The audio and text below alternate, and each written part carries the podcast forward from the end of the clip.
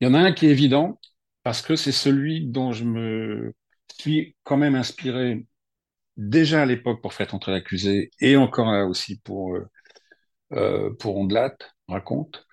Euh, bah, ce serait euh, Le Samouraï de Jean-Pierre Melville, qui est un film que moi j'adore et enfin tous les films de Jean-Pierre Melville d'ailleurs. Et parce que c'est un univers euh, dans lequel je pense, je pensais déjà à l'époque pour Faites entrer l'accusé, il fallait se, se, se plonger.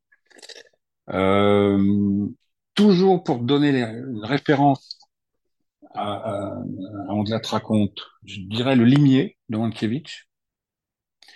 Euh, dans l'idée au départ, le lieu dans lequel il évolue, dans lequel Christophe évolue, qui est son, on va dire son, son lieu à lui, son, son salon, j'avais dans l'idée de reprendre un petit peu la même, euh, même type de décor qu'avait fait Ken Adam pour, pour le limier de Mankiewicz.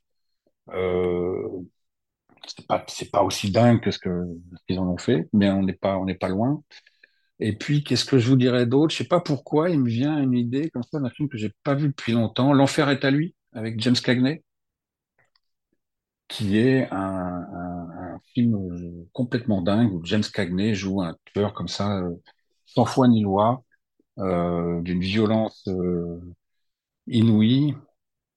Et euh, voilà. Je, je, faudrait que je le revoie d'ailleurs. Je je sais pas si, je pense pas qu'il ait beaucoup vieilli parce que dans le, dans, dans le caractère violent de, de ces histoires, de ces polars, euh, ils étaient allés assez loin déjà à l'époque, je trouvais.